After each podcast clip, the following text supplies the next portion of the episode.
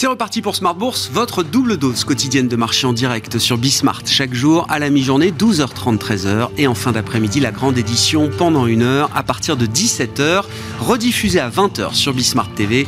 Émission que vous retrouvez chaque jour en replay sur bismart.fr et en podcast sur l'ensemble de vos plateformes. Au sommaire de cette édition de la mi-journée, l'Europe qui est décidément le sweet spot euh, actuel pour euh, les investisseurs et euh, les investisseurs globaux, même aujourd'hui, avec un petit retour de flux sur les actions européennes qu'on a pu constater sur les, dernières semaines qui euh, montrent peut-être que le regard a, changé vis-à-vis de l'Europe. On voit encore une très belle séance euh, pour les actions euh, européennes avec des indices qui marquent de nouveaux sommets récents ou quasi historiques. Hein. Le CAC 40 est au plus haut toujours depuis le déclenchement de la guerre d'Ukraine il y a quasiment un an maintenant jour pour jour. Le CAC 40 qui se rapproche désormais des 7300 points, le record historique du CAC 44 Hein, nous ramène au début de l'année 2022. On était monté à 7380 points et quelques sur euh, l'indice euh, parisien qui se rapproche donc de ce niveau euh, historique avec une très belle performance de 1% aujourd'hui pour le CAC 40 à Paris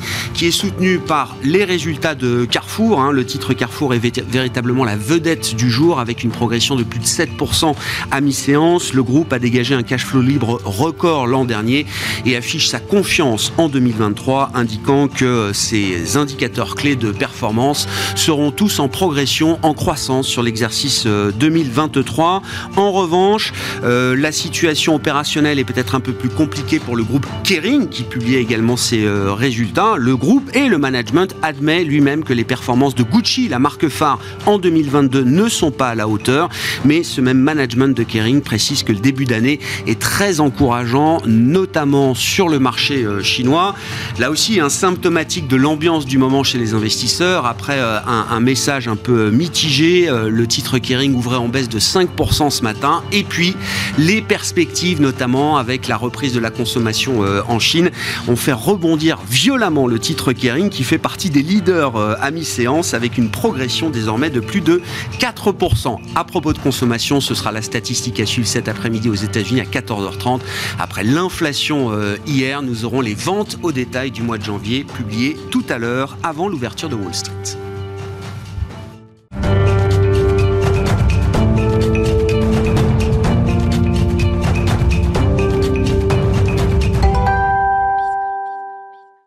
D'abord, euh, quelques commentaires sur la situation des marchés avec nos invités. Nous accueillons Patrick Guérin qui est avec nous en plateau, directeur de la gestion de Bordier et compagnie à Paris. Bonjour Patrick.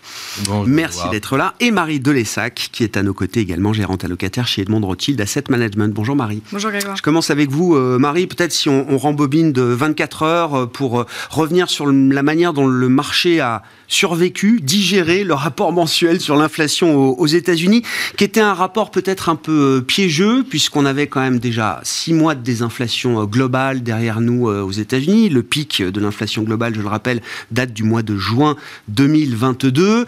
Et les analystes, les économistes pressentaient que le processus ne serait peut-être pas linéaire. Il y avait des facteurs techniques de repondération également qui créaient un risque de surprise négative peut-être sur ce, ce rapport d'inflation aux États-Unis.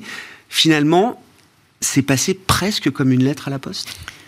Euh, oui, tout à fait. En fait c'est dur à dire, mais 24 heures après, c'est l'idée qu'on a. Non, mais vous, l'avez dit, effectivement, euh, le, alors le chiffre était très attendu, mais euh, attendu aussi avec euh, des, chiffres un peu plus négatifs et peut-être un peu plus hauts que, les chiffres qui étaient pressés par le marché. Donc le, chiffre est sorti, donc l'inflation à 6,4% sur un an, elle était attendue à 6,2%. Donc c'est effectivement au-dessus des, des attentes, mais c'est toujours un petit peu en baisse par rapport au mois précédent, puisqu'on était à 6,5%. Et vous le disiez, le pic était au mois de juin, on était à 9,1%. Donc on a, quand même, si on veut regarder le côté un peu positif, toujours cette tendance à la désinflation euh, qui continue qui se fera probablement pas euh, en, ligne droite, euh, mais voilà, le marché a peut-être aussi un peu rassuré par le fait que les chiffres mois, euh, d'un mois sur l'autre, pour le coup, était vraiment dans, dans les attentes.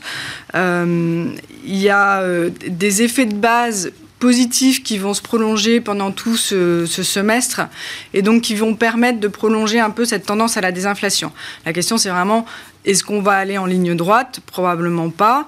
Euh, Est-ce que les 2% euh, de, de, de, la Fed euh, seront atteints rapidement? Probablement pas non plus. Et finalement, on a vu hier que ce qui a fait bouger les marchés, un peu quelques temps après la publication du, du chiffre, c'est plus les interventions des, de différents banquiers centraux. Euh, et effectivement, on en a eu plusieurs dans l'après-midi. Euh, on a eu euh, le, le, le, banquier central de Richmond, de la fête de Richmond, ouais. de la fête de Dallas et de Philadelphie. Richmond et Dallas, ils étaient tous les deux un petit peu plus au quiche en disant qu'effectivement, il allait falloir peut-être un peu plus de hausse de taux que, que ce qui était prévu. Donc là-dessus, on a vu les taux américains remonter. le dernier, Philadelphie, a été un peu plus mesuré en disant que finalement, la fin des hausses de taux restait peut-être proche. Et donc on voit effectivement les, les, les, marchés bouger comme ça. On a eu ici euh, New York euh, qui a repositionné un petit peu en donnant des chiffres, ce qui n'était pas le cas des précédents, mais en disant que ça serait un taux terminal entre 5 et 5,5%. Ouais pourrait être, euh, pour, pour, être d'actualité. Et finalement, bah, c'est ce que le marché euh, price aujourd'hui. Hein. Bah. Il s'est réajusté. Ouais. Et, et, ce qui explique peut-être aussi la réaction mesurée des marchés hier, c'est qu'en en fait, il avait déjà commencé à se réajuster depuis, euh, on va dire, le début du mois de février. Euh, déjà, les attentes de taux euh, terminal étaient passées de 4,80 à 5 à peu près. Et puis, avec le chiffre d'hier, on est passé à 5,20. Donc, euh, voilà, finalement, le réajustement avait déjà commencé. Mmh. Et les marchés ont réagi de façon mesurée un peu, euh, la réaction était un peu plus forte sur les taux que sur les actions. Ben oui. Oui. Voilà. Et c'est vrai que c'est un phénomène qu'on a depuis, depuis, euh, depuis quelques semaines, quelques jours. Euh, on a un peu une déconnexion entre l'évolution des marchés actions et l'évolution des taux. Ouais. Il faut se souvenir, hein, toute la phase de ce qu'on a appelé le front-loading l'an dernier, où effectivement on réévaluait en permanence à la hausse le taux terminal de la Fed. Je rappelle qu'au début de 2022, euh, dans le meilleur des cas, c'était peut-être 2, 2,50, euh, 3%. On est déjà à 4,5 et plus euh, désormais. Et, et on voit que ce phénomène se poursuit, oblige les marchés obligataires effectivement à se recaler, mais l'impact sur les marchés actions est quasiment indolore ouais. désormais. Oui, les, les, marchés actions ont, ont, ont, beaucoup mieux tenu. Euh, c'est vrai qu'on regarde, nous aussi, la volatilité des taux et la volatilité des actions. Ouais. L'année dernière, c'était vraiment très, très corrélé et les, les, marchés actions étaient vraiment tirés par, par les marchés, par l'évolution des marchés de taux. Euh, voilà, sur les deux dernières semaines, on a eu un petit rebond de la volatilité des taux qui ne se voit pas du tout euh, sur les actions, mais c'est vrai qu'en revanche, tout le parcours depuis le début de l'année, c'était vraiment euh, accompagné de cette baisse de volatilité sur, euh, sur les taux. Mmh. Comment vous réconciliez effectivement la, situation et la vigilance des marchés obligataires euh, sur cette question de l'inflation, sur la question du taux terminal et du processus de resserrement monétaire des, banques centrales et de la Fed, et la vie que mènent les marchés actions euh, en parallèle, alors on dit en parallèle évidemment, hein, les deux restent fortement connectés, mais euh, vous disiez, il y, a, deux histoires, semble-t-il. Euh, les, marchés actions euh, prennent euh, en, en, compte probablement plus l'environnement peut-être macroéconomique. Euh, et euh, là, en fait, depuis le début de l'année, depuis, on va dire même, disons, la, les annonces de réouverture de la Chine, juste les annonces, hein, pas la réouverture non. effective, ouais. les, les, anticipations économiques se sont améliorées. Et donc, euh, et, et, les chiffres, le monde d'ailleurs, on attendait effectivement des, des, chiffres de croissance négative euh, en zone euro sur la fin de l'année dernière, on les a pas eus. Euh, et donc, effectivement, euh, cette amélioration économique se traduit dans le discours des entreprises sur cette saison de publication mmh. de résultats, principalement en Europe, ah. d'ailleurs. et on voit que, alors que les entreprises avaient probablement un discours un peu plus négatif au dernier trimestre l'année dernière, euh, elles, re, elles, revoient un peu euh, leur position et finalement cette attente de, chiffres négatifs ne se voit pas encore euh, dans euh, leur carnet de commandes ou, ou, des choses comme ça. Donc effectivement, ça je pense que c'est ce que le marché action essaye de prendre en compte. voilà, il n'en reste pas moins que la croissance des résultats en 2023 sera inférieure à celle de 2022, euh, voire sera euh, peut-être euh, même négative. Ouais. Hein, euh, donc pour l'instant, les attentes tournent autour de 0 à 1% sur, sur 2023. C'est peut-être des chiffres qu'il va falloir encore revoir un petit peu, un petit peu à la baisse. Mmh. dans, cette euh, quasi fin de période de, publication d'entreprise, on arrive au bout aux États-Unis, encore un peu de, publication devant nous en Europe, mais euh, est-ce qu'on est plus confortable avec euh, les résultats, le discours des entreprises en Europe qu'avec euh, ce qu'on peut euh, lire et entendre côté américain sur des marchés qui ne sont pas au même niveau de valorisation? Alors c'est historique, hein. la, prime américaine est toujours là de ce, point de vue-là. Le monde n'a pas tant changé, mais est-ce que vous êtes plus confortable avec l'Europe? Le, marché semble nous dire que c'est l'endroit où il faut être aujourd'hui. En tout cas, la saison de publication de résultats a été moins bonne aux États-Unis par rapport aux attentes. Alors comme d'habitude, hein, les, entreprises publient au-dessus des attentes, mais les attentes sont révisées largement à la baisse avant. Mais contrairement euh, au trimestre précédent, en fait, les, surprises positives sont un peu inférieures à la moyenne historique.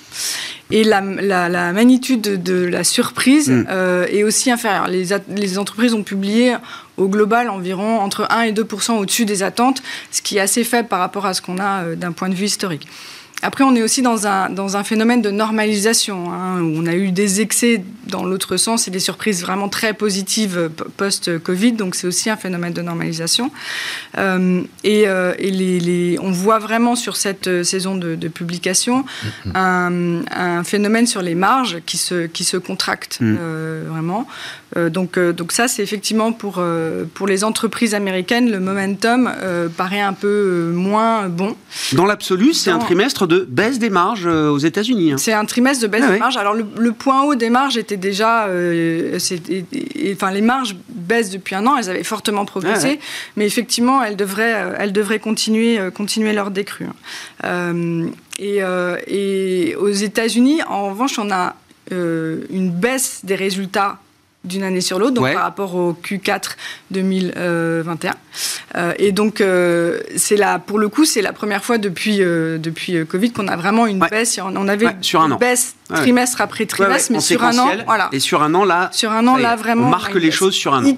Et, même quand on prend en compte les, forts résultats des entreprises énergétiques, par exemple, qui sont évidemment très importants, alors qu'en Europe, on a des hausses de résultats c'est, on va dire, à peu près flat si on enlève les, valeurs énergétiques.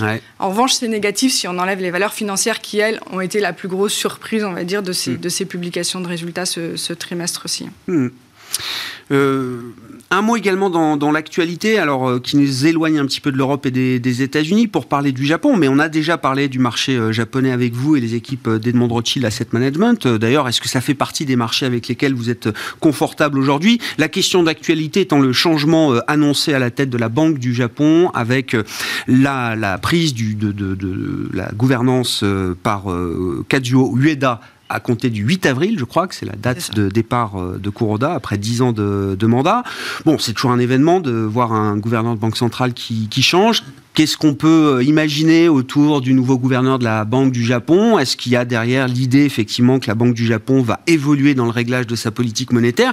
Et puis plus globalement, le, marché euh, japonais euh, est-il un marché pertinent à ce stade? Oui, donc on a effectivement eu hier la, nomination officielle de M. Ueda au poste de gouverneur. Alors il doit encore être validé par le Parlement, mais normalement c'est censé être une, formalité, on va dire. c'était plutôt une surprise que ce n'était pas lui qui était, qui était prévu au départ. Donc, euh, ce qui est plutôt positif dans sa nomination, c'est que lui, il a quitté la banque. Il a été à la banque du Japon, qu'il a quitté en 2005. Donc ça veut dire qu'il n'est pas acteur, on va dire, de la politique monétaire actuelle et il aura peut-être un peu plus de, recul et d'indépendance pour, pour la faire évoluer. maintenant, c'est vrai que en termes de euh, timing des changements, parce que finalement les changements de politique monétaire, ils sont quand même déjà, enfin, ils, sont anticipés un peu au Japon. On sait que ça va devoir arriver. Euh, ça va être surtout une problématique de communication. Hmm. Euh, on l'a vu, ils ont, ils ont fait évoluer leur, leur yield curve control. La bande de fluctuation des taux longs. Exactement. Au mois de, au mois de décembre, c'était assez inattendu. En conséquence, en fait, les marchés ont anticipé que les taux pouvaient encore plus monter et ils ont dû injecter pas mal de liquidités pour défendre ce nouveau taux euh, long, cette borne haute qu'ils avaient mise en place. Donc on voit que là, ça va être surtout euh, une problématique de communication, mais en fait, le chemin est quand même tracé de ce point de vue-là. Après, ils nous disent qu'ils remonteraient les taux parce qu'ils sont encore en taux eh oui, moins 0,10 hein, pour le taux directeur japonais. c'est là toute la problématique, c'est quand est-ce qu'ils arriveront à remonter les taux en fonction de l'inflation. et là, les derniers chiffres sont pas. Alors, l'inflation est élevée, mais le dernier chiffre du PIB n'a pas été très bon. Euh, il ne montre pas forcément une très bonne dynamique euh, sur l'économie, notamment dans les investissements.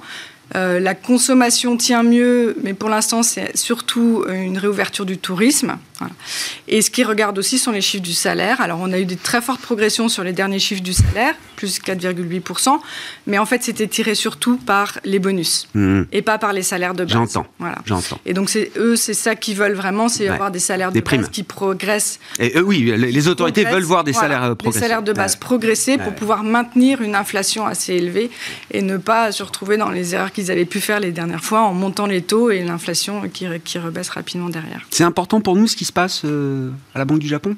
Alors c'est important. Euh, alors c'est important pour le pour le marché japonais parce que finalement ça va être une des banques centrales qui va être dans un territoire quand même un peu de resserrement alors mm. que les autres banques centrales des pays développés en sont à la fin de leur cycle, un peu l'inverse de l'année dernière. Euh, c'est important en termes de liquidité aussi, parce qu'on voit qu'effectivement, au mois de décembre, la Banque du Japon a dû injecter beaucoup de liquidités euh, sur les marchés. Et au final, entre cette liquidité-là et celle injectée par la Banque de Chine, on a la liquidité globale euh, qui s'est un peu redressée, ce qui soutient aussi les marchés financiers. Euh, en revanche, ça peut faire effectivement aussi, après, si les taux remontent moins de flux sur les autres marchés obligataires, euh, et donc euh, peser un peu sur, sur les marchés obligataires.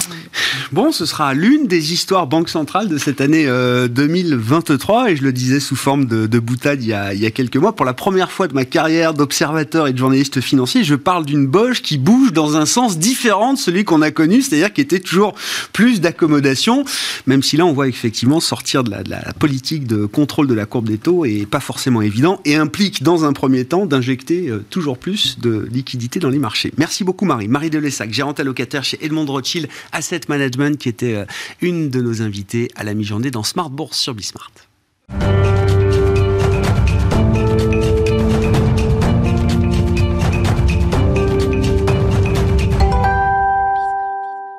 L'autre invité, je le rappelle, de cette demi-heure d'émission de Smart Bourse, c'est Patrick Guérin, le directeur de la gestion de Bordier et compagnie à, Paris. Rebonjour euh, Patrick.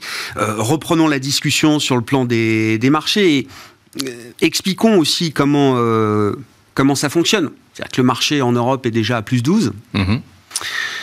Et en fait, c'est ce qu'on essaye d'expliquer dans cette émission depuis quelques temps. C'est que c'est un mouvement qui fait mal. C'est un mouvement qui est dur, qui est douloureux pour euh, un certain nombre d'opérateurs de marché qui ne sont pas suffisamment investis, qui sont souvent benchmarkés, qui ont des indices de référence euh, avec lesquels ils font la course mmh, en permanence, mmh.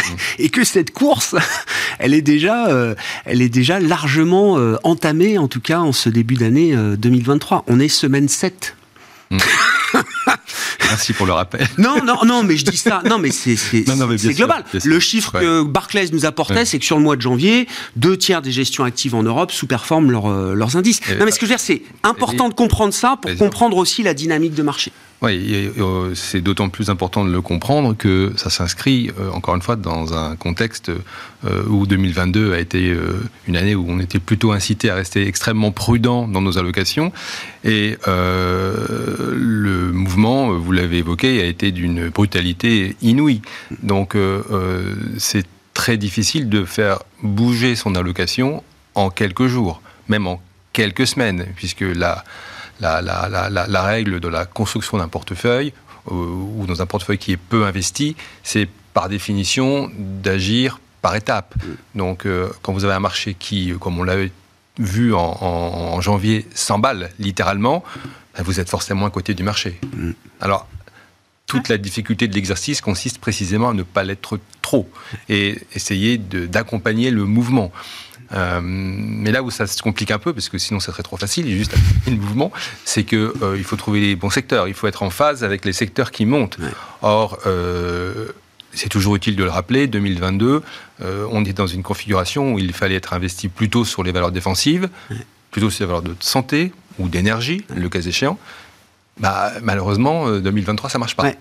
C'est-à-dire que jusqu'à présent, ce sont les deux secteurs que vous avez cités, sont des secteurs qui sont en retard sur la période 2023, sur les sept semaines de 2023. Absolument. je raisonne par secteur, hein, bien sûr, parce que heureusement, euh, le stock picking trouve toute sa grâce, puisque euh, pour parler de santé, euh, en effet, globalement, le secteur de santé en janvier a été plutôt mal orienté, et même sur les premiers mois de, de février, ça n'est pas démenti on trouve quand même dans le lot des valeurs qui tirent leur épingle du jeu. Par exemple, AstraZeneca, euh, qui a eu un parcours très compliqué, très chaotique en janvier, mais qui a complètement refait euh, son retard euh, depuis les premiers jours de février. Donc ça veut dire que il faut se garder de toute analyse trop englobante. Donc, faut être, euh, faut être un peu plus euh, dans avoir le souci du détail. Mm.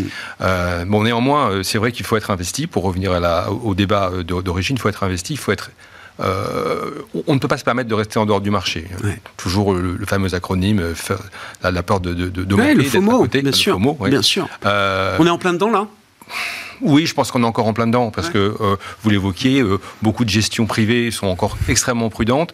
Euh, elles sont extrêmement prudentes, mais elles vont être obligées d'accompagner le marché parce que parce qu'on ne peut pas rester en cash aujourd'hui. Le, le coût d'opportunité de rester en cash est beaucoup trop élevé. Mm. Alors, on n'est pas forcément benchmarké. Certains le sont, nous, nous ne le sommes pas. Euh, mais mais euh, en revanche, nos, investisseurs, ils le sont. Ah ils regardent beaucoup les investisseurs.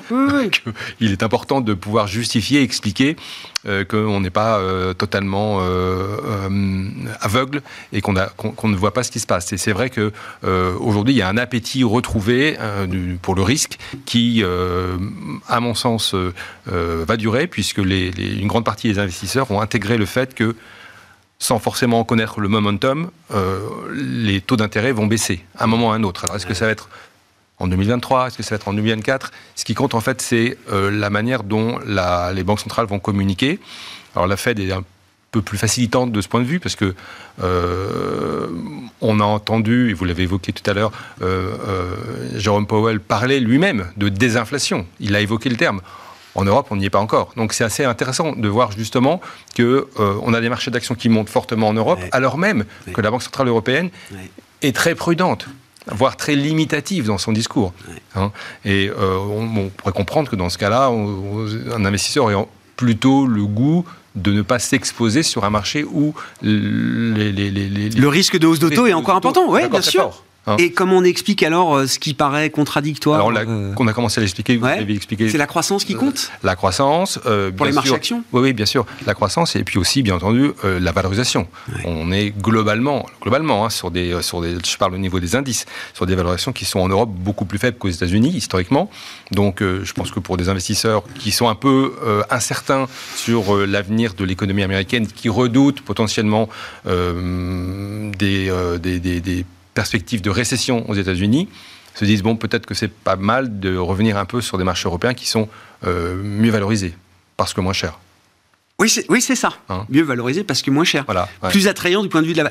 L'Europe est un bon point d'entrée pour des investisseurs qui seraient euh, c'est ce qu'on. Oui, c'est ce qu'on peut. C'est ce qu'on voit aujourd'hui. Hein, Comment on rentre un, peu finement effectivement dans ce dans ce marché, euh, Patrick? Vous alors évidemment euh, les valeurs défensives, c'est l'ADN de la maison Bordier. Et de ce point de vue-là, j'imagine que non mais justement, comment on ajuste Comment on ajuste? Parce que le marché est quand même très cyclique.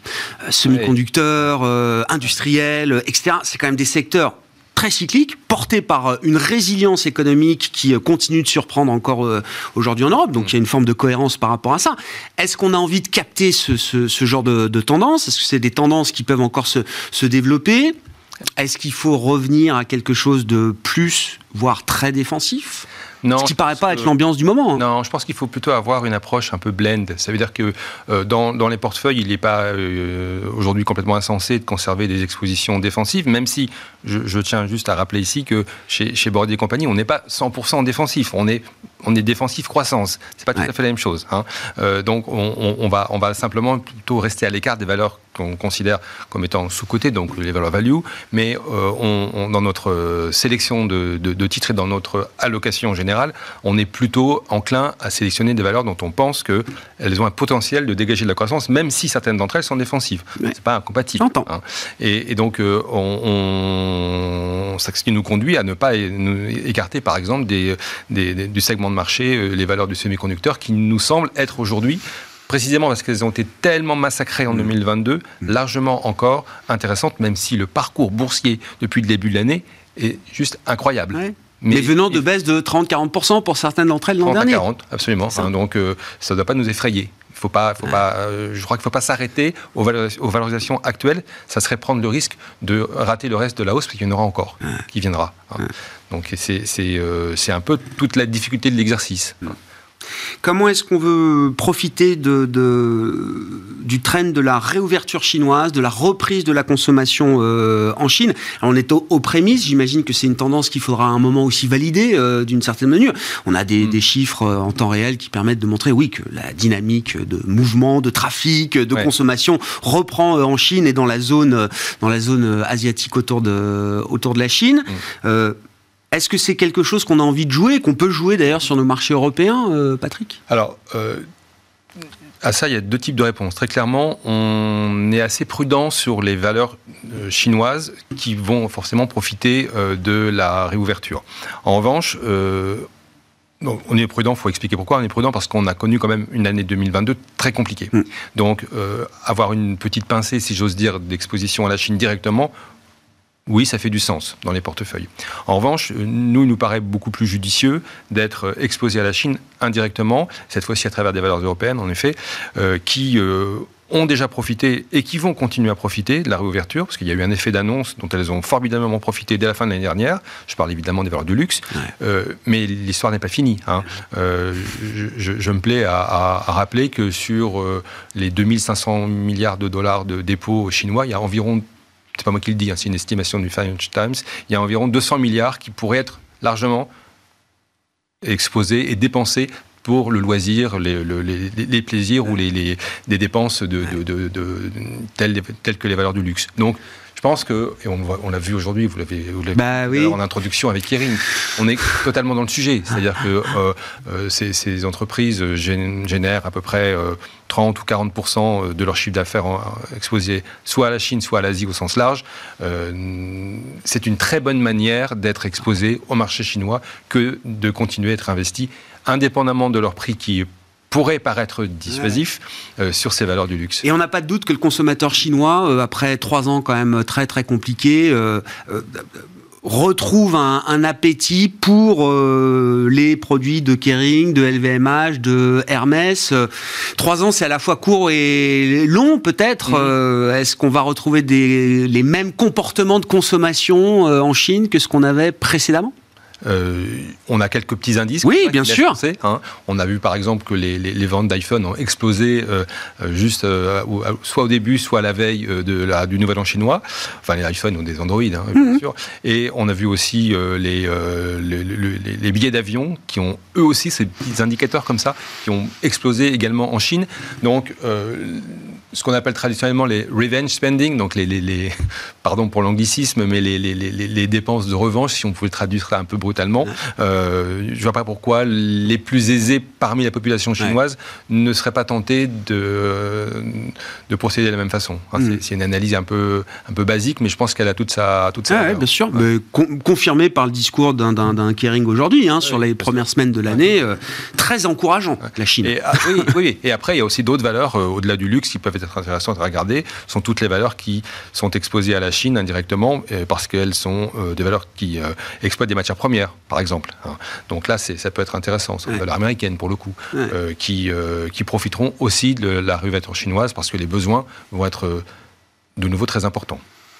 Merci beaucoup, merci Patrick, merci Marie d'avoir été les invités de Smart Bourse à la mi-journée. Patrick Guérin, directeur de la gestion de Bordier et compagnie à Paris, et Marie de Lessac, je le rappelle, gérante allocataire chez Edmond Rothschild Asset Management. Voilà pour cette édition 12h30, 13h. On se retrouve à 17h en direct sur Bismart.